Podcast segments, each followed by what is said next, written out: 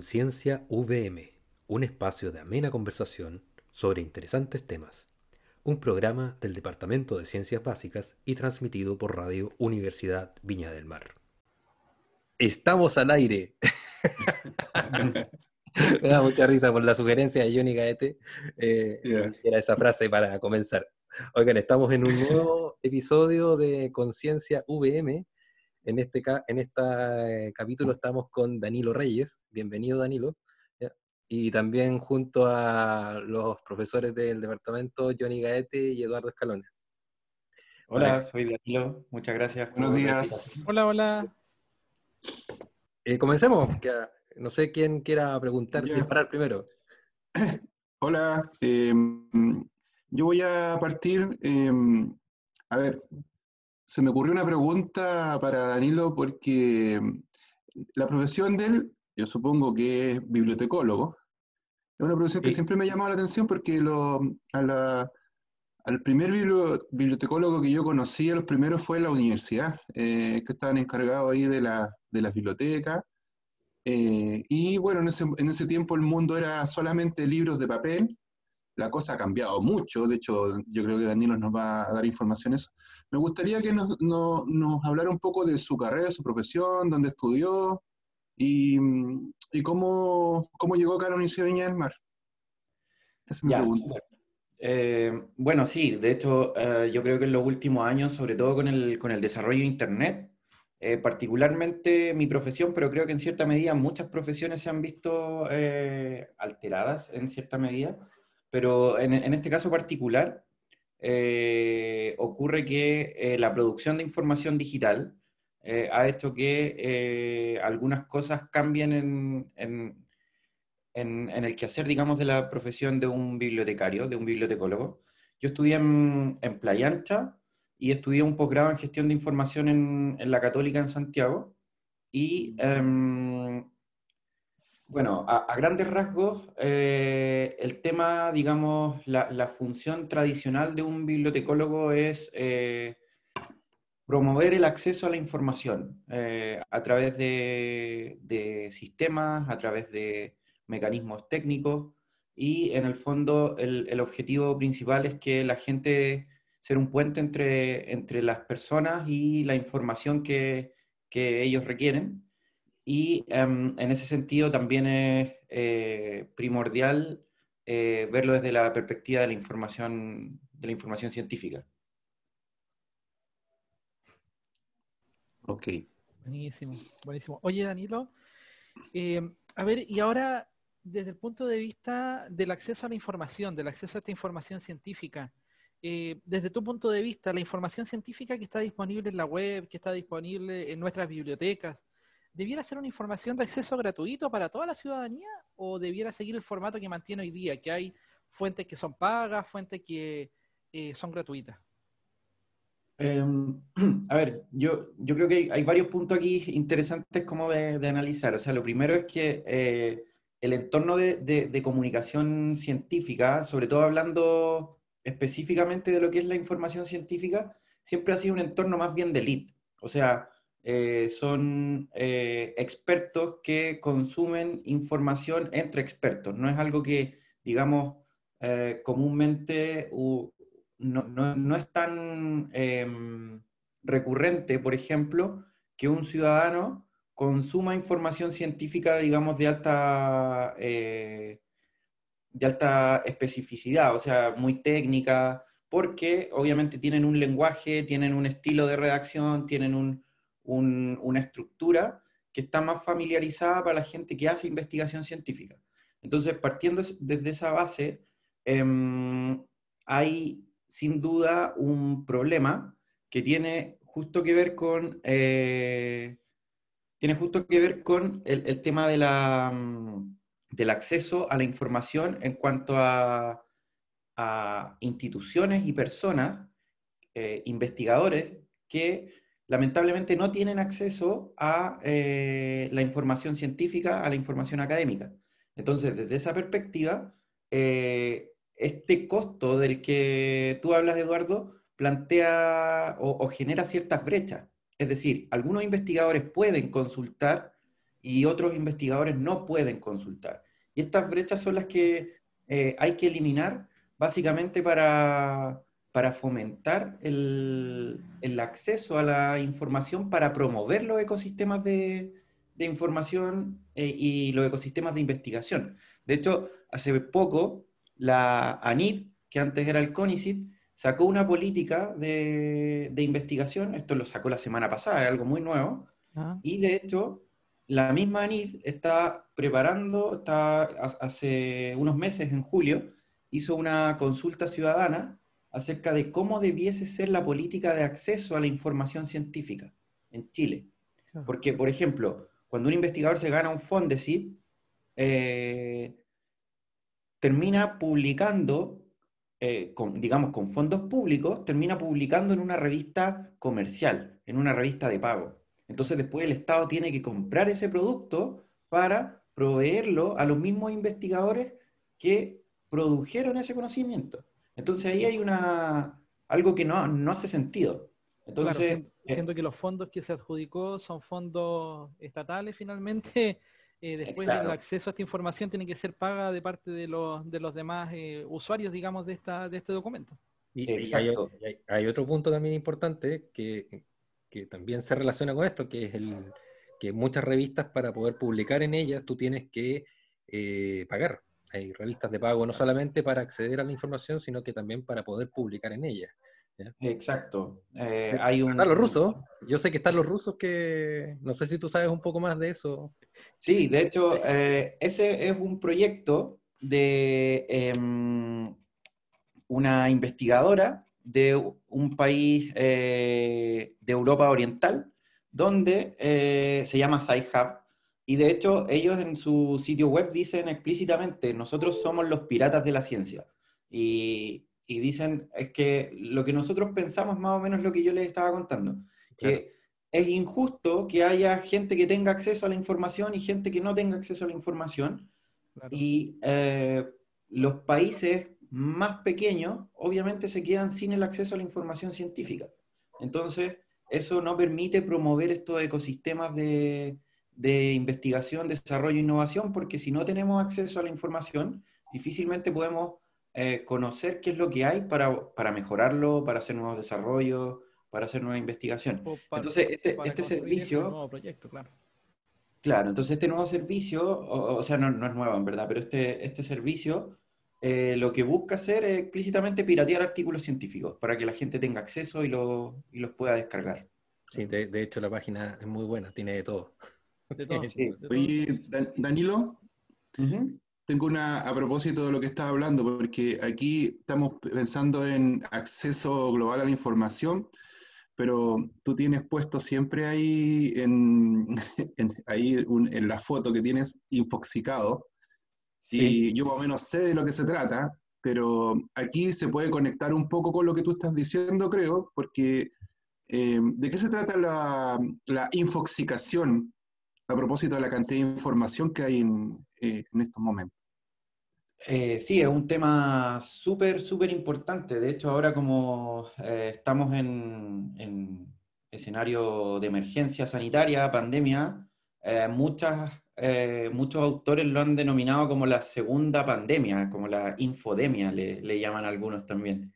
Y em, bueno, yo tengo un, un, sitio web donde escribimos sobre, sobre infoxicación.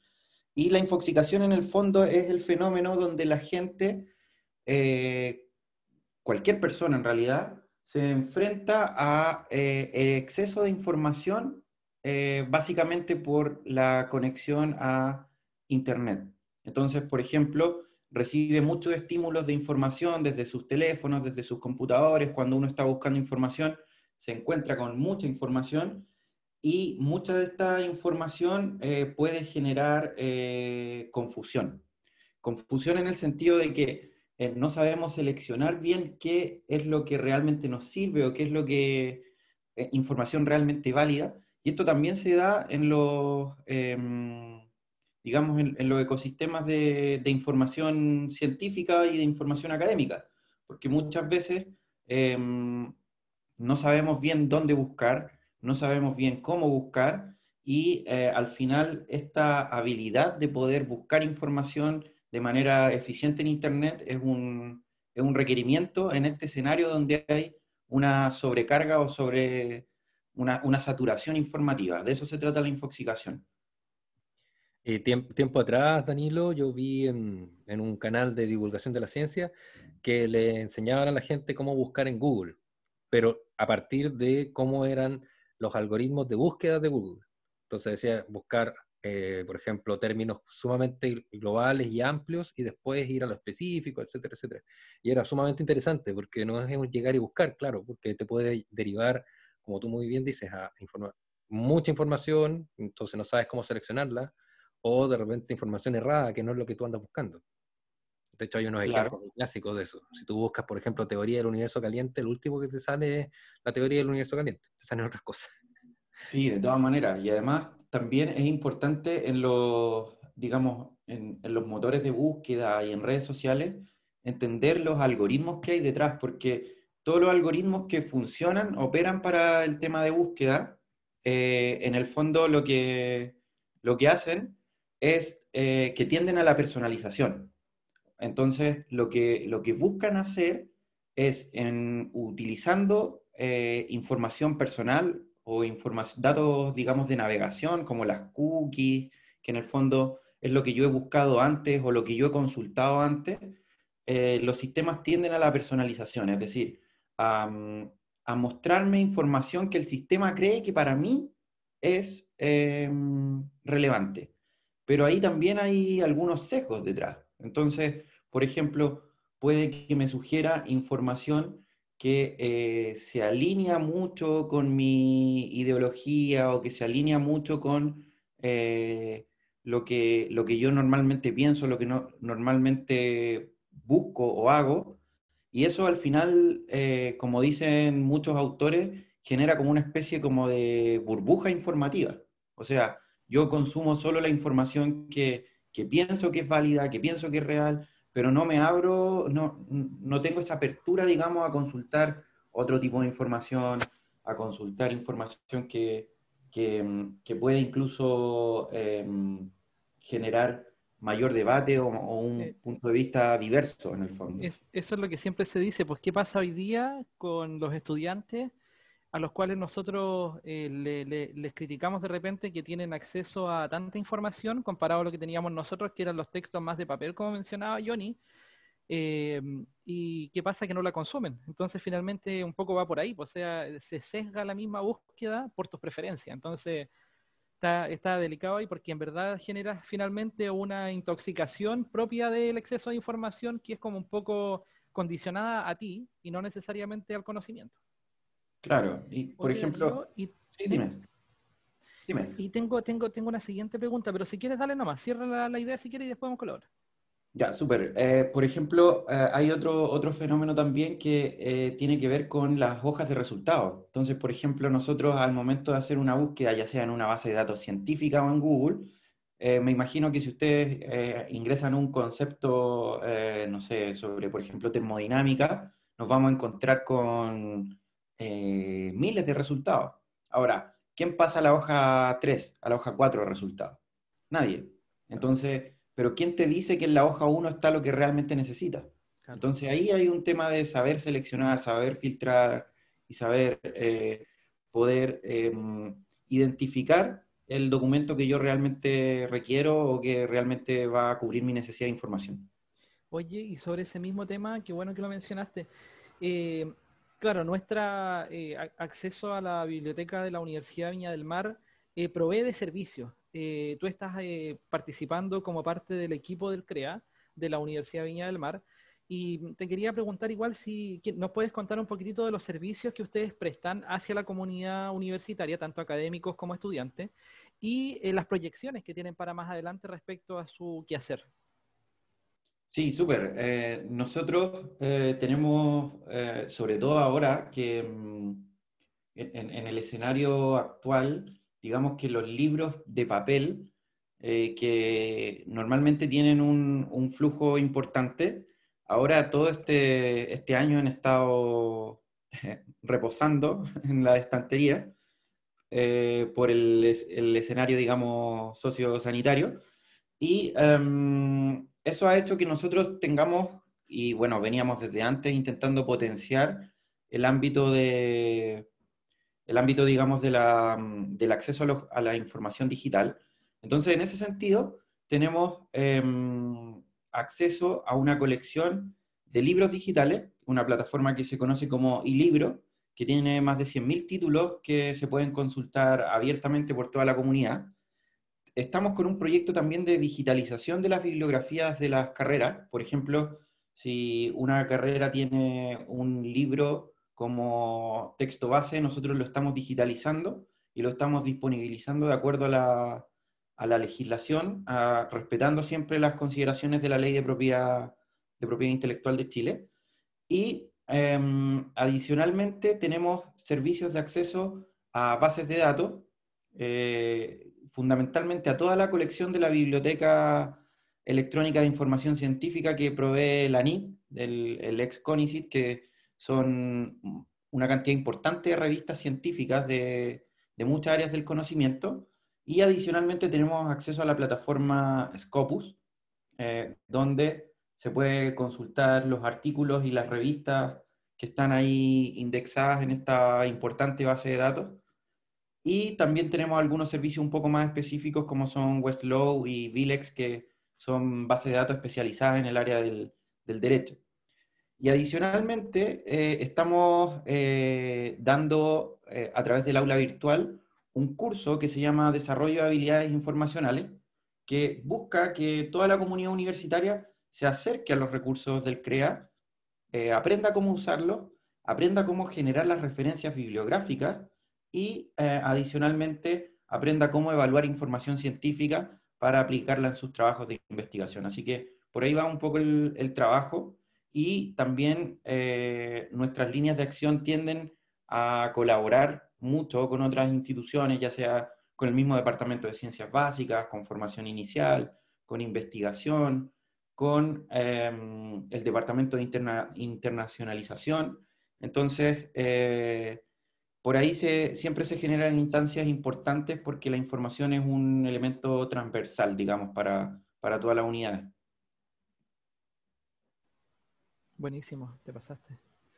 Eh, a ver, mira, ya que tocamos el tema de la referencia, ya que tocamos el tema de la búsqueda de información, eh, tal vez ya a, los auditores no, les, nace la inquietud de decir, bueno, esto de la ciencia, de publicar un artículo científico, es algo súper tedioso, tal vez nunca lo voy a conseguir. ¿Nos podría contar un poco cuáles son los pasos para poder llegar a publicar un artículo quizás en una revista científica? ya sea una revista de, publicación gratuita o de publicación paga, pero un poco seguir el camino para que se entienda de que no es un, objetivo inalcanzable, digamos. Sí, de todas maneras. O sea, eh, yo daría al menos unos tres consejos. El primero es fijar el objetivo de indexación. Por ejemplo, si yo quiero publicar en una revista que esté indexada en cielo, si yo quiero estar publicada, o sea, si yo quiero eh, estar publicando en una revista que sea Scopus o que sea WOS, tengo que fijar primero el, nivel o el criterio de indexación. Lo segundo es que tengo que seleccionar una revista que además que declare una indexación y que yo la pueda comprobar, porque hay veces que las revistas declaran indexación, pero no, esa indexación no es real, entonces también hay que, hay que saber verificar esa información. Eh, adicionalmente tengo que fijarme en la pertinencia temática, eh, es decir, que el texto que yo estoy preparando tenga eh, coincidencia temática y, coincidencia de tipología documental con la revista a la que yo quiero enviar el, artículo. Si esta coincidencia temática y si esta coincidencia, digamos, de tipología documental, me refiero a, por ejemplo, si yo estoy escribiendo un artículo de investigación o una revisión bibliográfica, que efectivamente la revista acepte ese tipo de documento. Y finalmente, eh, respetar íntegramente las normas de publicación de la revista. Eh, esto puede parecer obvio, pero es un proceso más o menos tedioso, entonces muchas veces uno tiende a, a, saltarse algunos, algunos pasos, pero la recomendación es que eh, se respete íntegramente las instrucciones de la, de la, revista. Entonces, cumpliendo esos, esos tres criterio, em, yo creo que eh, las probabilidades de aceptación pueden aumentar. Obviamente aquí detrás hay un, hay un elemento de calidad del texto, que eso tiene que ver con eh, el respeto, por ejemplo, a los criterios de confiabilidad y validez del proceso de investigación, tiene que ver con eh, el nivel de profundidad o el nivel de, de, complejidad de cómo se está abordando el problema y todo lo demás, pero eso ya es más propio de cada disciplina y propio de cada metodología que se está, que se está aplicando. Así que eh, ahí cada, cada, experto maneja un poco su, su metodología, maneja, maneja sus su estilos de reacción y todo eso, así que eh, al menos desde el punto de vista de la publicación, esos tres consejos son importantes para que eh, un investigador pueda, pueda publicar. También, como dice, Ajá, sí. Termina Danilo, termina, perdón. Como dice Eduardo, no es algo, no es algo imposible, no es algo eh, inalcanzable, sino eh, es algo que, que, se puede lograr y de hecho es, más bien una técnica. Entonces, como todas las técnicas se, se, pueden aprender y uno se puede ir familiarizando con esto. Sí, no, te iba a decir que también es bueno fijarse en cuánto se demora la revista entre que acepta y publica el artículo, porque hay algunas, sobre todo las de, que están en español, que a veces están con mucho trabajo y te aceptan un artículo este año y te lo publican casi a final del próximo. Entonces, también eso es un factor relevante si uno de repente necesita que te publiquen rápido. Eso, eso quería decir. Sí, absolutamente. Y también fijarse, por ejemplo, en la cantidad de números que edita al año, porque si edita un número al año, eh, pasa lo que tú dices, o sea, quizás te publican en dos años más. Entonces, a, diferencia, por ejemplo, si publica cuatro o seis números al año, ahí hay mayor, mayor producción, digamos, de artículos. Así que eh, ahí también hay una, diferencia en cuanto al, tiempo de edición. Sí, sí. Oye, Danilo, lamentablemente se nos acabó el tiempo, así que te agradecemos mucho eh, haber participado con nosotros en este capítulo. También le agradezco a Eduardo, a Johnny, y lo tenemos que dejar hasta aquí. Así que. Qué rápido. Será para. Sí, siempre el tiempo de pasar. preparando la pregunta. Lo siento mucho. Así que tenemos que dejar hasta aquí. Adiós, muchachos. Gracias, Danilo. Un gusto. Gracias, gracias. Muy bien. Los esperamos en dos semanas más, en este mismo horario, con un próximo episodio de Conciencia VM, un programa del Departamento de Ciencias Básicas de la Universidad Viña del Mar.